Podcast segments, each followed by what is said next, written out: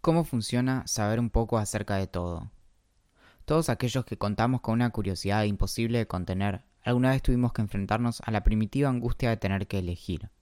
Aún sin cumplir la mayoría de edad, nos vemos forzados a elegir solo uno de los intereses que, literalmente, nos mantienen despiertos de noche. Computación, física, biología, filosofía, no puede aprenderse todo porque así no funciona el mundo. Pero si nos angustia tanto el ritual de elegir, de cortar en pedacitos nuestra curiosidad y quedarnos con solo uno de ellos, quizás es porque hay algo en cómo somos que no se ve reflejado en la forma en que, como nos dicen, funciona el mundo.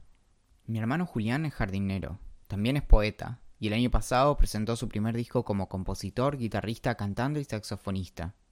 Durante los veranos de refugiero y con increíble dedicación se encarga de que la estadía de los aventureros que suben a la montaña sea segura y placentera. Para eso, sube y baja la montaña varias veces por semana con un par de decenas de kilos de comida en la espalda. Lo que a veces le pasa a Julián es que no sabe bien cómo presentarse. Por suerte, nunca se le presentó el problema de mandar a imprimir una tarjeta personal. El que mucho abarca, poco aprieta, nos advierten. Editamos nuestros currículums para que parezca que de hecho pasamos los últimos 10 años formándonos como programadores, arquitectos, community managers o lo que sea que creemos que va a interesarle a la persona que leerá celebramos a los expertos y nos ponemos ansiosos por describir como tales a las personas de quienes aprendemos. Pero esto no siempre fue así, de hecho, es bastante reciente. Le decimos polímata a una persona que aprendió mucho y que logró conquistar varios campos de estudio. En el siglo XV, el polímata León Batista Alberti, autor, artista, arquitecto, poeta, sacerdote, lingüista, filósofo, criptógrafo, jinete, arquero e inventor, escribió un hombre puede hacer cualquier cosa si se lo propone. No por nada llamamos a este tipo de personas renacentistas. La polimatía era uno de los aspectos centrales del hombre perfeccionado, aunque debería constarnos que hubo un gran número de mujeres renacentistas también.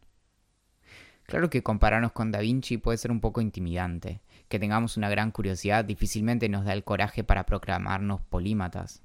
En realidad, lo que queremos decir es que disfrutamos leer sobre cualquier cosa y pasarnos horas en Wikipedia. Como dice Robert Twigger, aunque no seamos genios, nos encanta darnos el gusto de explorar nuestra polimatía. Es en gran parte esta exploración lo que nos hace humanos.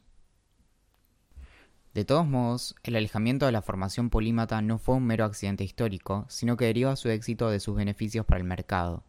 Es a Adam Smith a quien le atribuimos la perspicacia de haber identificado que la división del trabajo era el motor del capitalismo. Varios siglos después, vivimos en una época en la que la hiperespecialización está hiperfomentada. Los más exitosos a nuestro alrededor suelen ser monómatas obsesivos, abogados especializados, filósofos especializados, científicos especializados. Y cuanto más nos especializamos, más nos diferenciamos y más dinero es probable que ganemos. Pero Smith, filósofo, profesor, astrónomo, autor, periodista, economista, también notó que esta división, si se lleva a sus últimas consecuencias, puede generar una mutilación mental. Durante mis primeras entrevistas laborales me esforzaba por ocultar aquella peculiar condición de estudiante de filosofía. Desplegaba cuanto recurso retórico pudiera para que no llegara el momento en el que indefectiblemente tuviera que confesar que estudio filosofía, pero... pero no soy un inútil, supongo que pensaba en mi cabeza. Porque si mucho se discute sobre la utilidad de la filosofía, no sé qué nos queda a los aspirantes a filósofos. Eventualmente llegó el día en el que empecé a reconocerme a mí mismo como un bicho raro, como un estudiante de filosofía que juega con computadoras. La oportunidad surgió de una búsqueda laboral que procuraba encontrar esa extraña combinación entre la aptitud técnica y la formación teórica.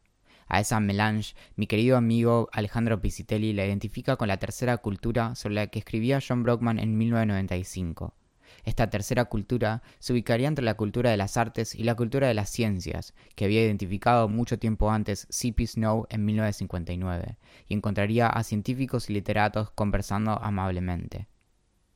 El mundo al que nos enfrentamos hoy parece beneficiar exactamente a aquellos que pueden ubicarse con comodidad en aquel mítico intersticio entre lo técnico científico y lo artístico filosófico literario. Pero esto no se debe a que los campos estén bien definidos, sino a todo lo contrario. Aquellas distinciones incluso generan cierto escosor. En un mundo que parece mostrar cada vez mayor complejidad y con ella elevar la dificultad para resolver problemas, es solo con una cabeza bien amplia que vamos a poder hacerle frente al futuro. Nos volvimos una sociedad rica en datos y pobre en significado, dice Carter Phipps. Pero eso no implica que debamos acabar con los especialistas, sin los cuales difícilmente serían posibles los pasos agigantados con los que avanza la ciencia. En cambio, debemos procurar una nueva ola de generalistas, que sea lo que sea que hagan, puedan ubicarlo en un contexto más amplio. La originalidad está sobrevalorada, y las ideas solo se terminan de entender cuando podemos entretejerlas con el resto del conocimiento humano. Es extraño, entonces, que sigamos insistiendo con que el que mucho abarca poco aprieta. Para Maya Angelou, poeta, periodista, bailarina, activista, la idea de que debemos limitar nuestro aprendizaje de cosas nuevas le parecía directamente estúpida. I have a theory that nobody understands talent any more than we understand electricity. So I think we've done a real disservice to young people by telling them, oh, you be careful, you'll be a jack of all trades and a master of none. It's the stupidest thing I ever heard. I think you can be a jack of all trades and a mistress of all trades. If you study it and you put reasonable intelligence and reasonable energy, reasonable electricity to it, you can do that. You may not become Max Roach on the drums, but you can learn the drums. I've long felt that way about things. If I'm asked, can you do this? I think, If I don't do it, it'd be 10 years before another black woman is asked to do it. And I say, yes, yes, when do you want it? En aquella emocionante entrevista, Angelou sostiene algo incluso más poderoso. Estamos incapacitando a los niños cuando les decimos que no deben aprender algo.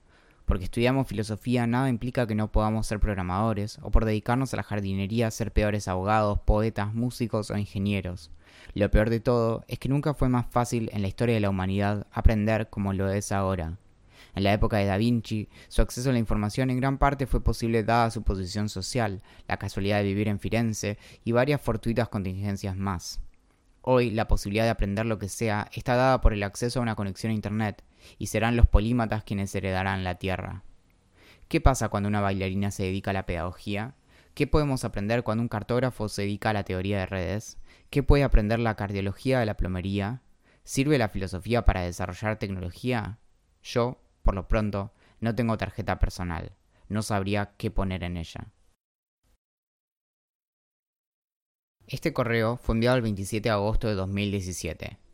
Para leer o escuchar otros cómo funcionan las cosas, podés visitar cómo funcionan las cosas.as y suscribirte para recibir mis correos todas las semanas. Gracias por escuchar.